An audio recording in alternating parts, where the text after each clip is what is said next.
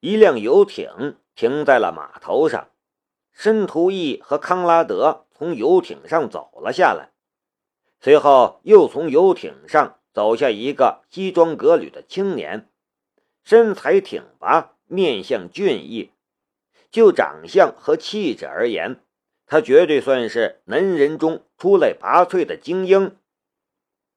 田丰，那个女人也在岛上，待会儿肯定会见到。见到之后，对他客气一点不要提昨天的事情。”申屠义说道。这个青年就是申屠义的儿子申屠天风。申屠天风说道：“爸，他的那种场合让你走，却让一个外人留下。”这摆明了是不给你面子，你可是他的亲二叔啊，等于是他的半个父亲，他怎么能这样对你？你还为他说话？申屠义说道：“你这么冲动干什么？做大事者不拘小节，受点气算什么？春秋时期，越王勾践为了报复国仇。”卧薪尝胆，最终打败了吴国。我们现在的情况何尝不是这样？我们的目标是什么？你很清楚。与我们的目标比起来，再大的气我都受得，你也必须受得。申屠天风点了一下头。你们在说什么？康拉德问了一句。用的是德语。申屠天风用德语说道：“没什么，家里的事情。康拉德先生，我现在负责这个风力发电项目，你一定要帮我解决问题。”康拉德说道：“没问题，这是我的专长。”申屠天风的脸上露出了笑容。他其实就是昨天晚会上的申屠义和康拉德之间的德语翻译。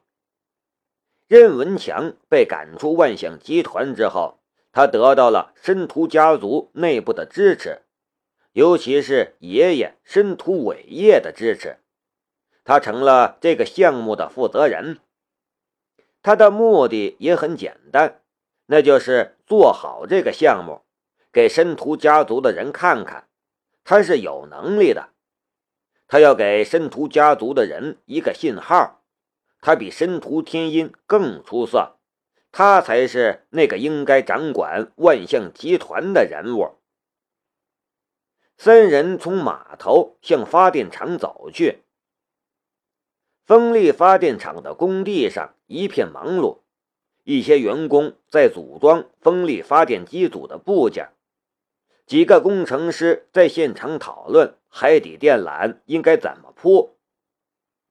这座小岛因为地理位置特殊的原因，一年四季都有着很好的风力，是建造风力发电厂的理想之地。但也有它的缺陷，那就是要想将风力发电厂的电力送出去，那就必须从海底牵电缆。申屠天风从德国将康拉德请来，要解决的问题也正是这个。在海底牵电缆，看似放一条电缆的问题，可要想做到却是很困难的，因为水流与海底地形的原因，国内的几个专家已经知难而退了。申屠天风将康拉德请来，也是想打一场漂亮仗。树立形象，获得认可。三人进了发电厂，正巧看见从山顶别墅乘观光车下来的申屠天音和夏雷，还有开车的傅明美。申屠义压低了声音：“那小子叫夏雷，雷马制造公司的老总，白手起家，是一个很厉害的人物。”提防着他一点儿。我听说这个人搞死了黄一虎。雷马制造公司申屠天风微微皱了一下眉头：“我怎么没听说过？”申屠义说道：“一家民营小公司，你没听说过很正常。我也是昨天晚上才打听到的。一家民营小公司也想掺和进来，搞笑。”申屠天风不屑的冷笑了一下。申屠义说道。等一下，想办法赶他走就行了。如果天音不答应，你有用老爷子压他，这事儿老爷子肯定会支持你的。嗯，我知道了，我们过去吧。”申屠天风说道。这时，观光车停了下来，申屠天音和夏雷下了车。两人也看到了申屠义和申屠天风父子，还有来自德国的电气工程师康拉德。看见那三人的时候，申屠天音二话没说，一把就挽住了夏雷的胳膊，胳膊一下子触碰到了他身上的最柔软的地方，还有从他身上。散发出来的带着神秘感的迷人芬芳，夏雷一下子就有些紧张了起来。申屠天音似乎感到了源自夏雷身上的紧张，他压低声音说道：“记住我们之前排练的那些内容，还有我的暗号，不要紧张，没问题的。”夏雷浅浅吸了一口气。放心吧，第一次难免有些紧张，适应之后就好了。这边玩手很亲密的样子，对面的申屠义和申屠天风父子俩却瞪大了眼睛，不敢相信眼前看到的一幕。那小子，申屠义愣了半晌，才冒出一句话来。天音怎么会挽着那小子的手？申屠天风也说道：“天音那么骄傲的女人，在我的印象里，即便是被别的男人碰一下手，她都会很不高兴。她怎么会挽着那个小子的手？除非，除非两人谈恋爱了。”这是申屠天风没有说出口的话。这不可能！申屠义的脸色阴沉了下来。昨天他还说要请这个姓夏的小子帮忙解决风力发电项目的问题，昨天也没见他和这个姓夏的小子这么亲热，怎么才一晚上的时间就这么亲热了？哼，申屠天风冷哼了一声：“爸，他为了那个小子赶你走，这就是证明。他骗了我们，他其实早就在和这个小子交往了。可恶，那小子也配！”申屠义的脸色更阴沉了。申屠天风的视线锁定在夏雷的身上。他的眼眸里满是憎恨与厌恶。申屠义和申屠天风父子俩最不愿意看到的事情，就是申屠天音恋爱。父子俩一直觉得申屠天音不难对付，因为她终究只是一个女人。可她要是恋爱了，男友还是一个很厉害的人物的话，那势必就会影响到他们的计划。无论如何，申屠天风和申屠义都不愿意看到这种事情发生。可是这种事情还是发生了，就在此刻，就在他们的眼前，申屠天音亲密的挽着夏雷的手往这边走来，他的脸上洋溢着幸福的笑容。很是快乐的样子。距离缩短，三个申屠家的人和一个外姓小子面对着面。申屠天音笑着说道：“二叔，天风哥，你们来啦。”天音，申屠义直奔主题：“你们这是？”申屠天风的脸上勉强挤出了一丝笑容。天音，你们不是真的吧？什么真的假的？申屠天音。一副恋爱中的女人的幸福状，她的声音显得很温柔。雷，我给你介绍一下，这是我二叔的儿子，我哥申屠天风。嗯，我二叔你昨天就见过了，我就不给你介绍了。夏雷面带微笑，天风哥你好。然后他向申屠天风伸出了手。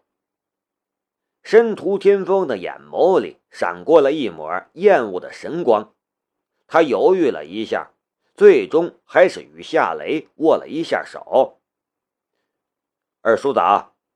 夏雷又向申屠义伸出了手。你叫我什么？申屠义阴沉着一张脸。谁是你二叔？夏雷稍显尴尬的缩回了手，也没说什么。申屠天音的眉头却是一皱：“二叔，你对夏雷有成见吗？昨天晚会上你就针对他，这是怎么回事？”申屠义跟着说道：“不是我故意针对他，我也是为你好。现在的骗子多。”尤其是那些专门骗女人的骗子，他们衣着光鲜，长得好看，但暗地里却是一肚子坏水儿。这样的人是没有真心的，他们是冲着你的钱来的。虽然没有提夏雷的名字，但即便是聋子都听得出来，申屠义这是在讽刺夏雷癞蛤蟆想吃天鹅肉。申屠天音却说道：“夏雷不是你们想的那种人。你们还记得那次我被炸弹暗杀的事情吗？当时救我的人就是夏雷。如果不是他，我早就死了。其实从那个时候开始，我们就开始交往了，只是没有公开而已。”这话一出口。申屠义和申屠天风父子俩忍不住对视了一眼。父子俩的反应落在夏雷的眼里，他不动声色地唤醒了左眼的能力。他的左眼微微一跳，悄无声息地锁定了申屠天风和申屠义。透视的视线仿佛是手术中的手术刀，眨眼间。便切开了申屠天风和申屠义的身体，他看到了他们的心脏，两人的心脏正处在一种非正常跳动的状态下。如果那个放置炸弹的女杀手与他们没有关系，他们会如此紧张吗？突然加速的心跳当然无法成为证明真相的证据。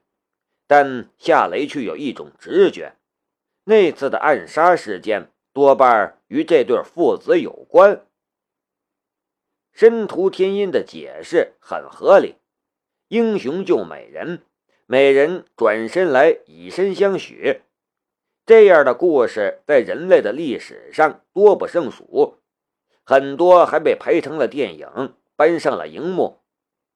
他申屠天音喜欢上救了自己性命的男人，而且这个男人还长得这么好看，又有能力，这又有什么不合理的呢？申屠天音却还在添油加醋。二叔，夏雷叫你二叔有什么不对？我们已经商量好了，春节结婚，他提前叫你二叔。你不乐意吗？啊！你们春节就要结婚了？申屠义的表情很精彩，就像是一只犀牛刚从他的脚背上蹦跶而过。申屠天风的反应也非常强烈，他看夏雷的眼神就像是刀子。其实不光是申屠义和申屠天风感到惊讶，就连夏雷也感到有些惊讶。之前他说知道的说法。是他和申屠天音会在明年中秋节举行婚礼，可申屠天音却在说今年春节就要结婚，这都提前了大半年了，这也太快了吧！不过他相信申屠天音的判断能力，他这么说肯定有他的原因，他的深思熟虑，所以。他的心里虽然感到惊讶，但面上却始终保持着愉快的笑容，不添言不搭语。你说春节结婚就春节结婚，反正又不是真的。啊，恭喜你们！申屠天凤的脸上挤出了一丝非常勉强的笑容。谢谢天风哥，申屠天音。然后用深情的眼神看着夏雷，亲爱的，我们去别处看看吧。夏雷抿嘴笑了一下。好的，亲爱的。两人手挽着手走了。申屠义和申屠天风父子俩却还愣在原地，眼神阴冷的看着申屠天音和夏来的背影。不得不承认，申屠天音和夏雷在一起，那真的是天造地设的一对儿。女的国色天香，男的风神俊朗，都是好看的人。可越是般配，申屠义和申屠天风就越怨恨。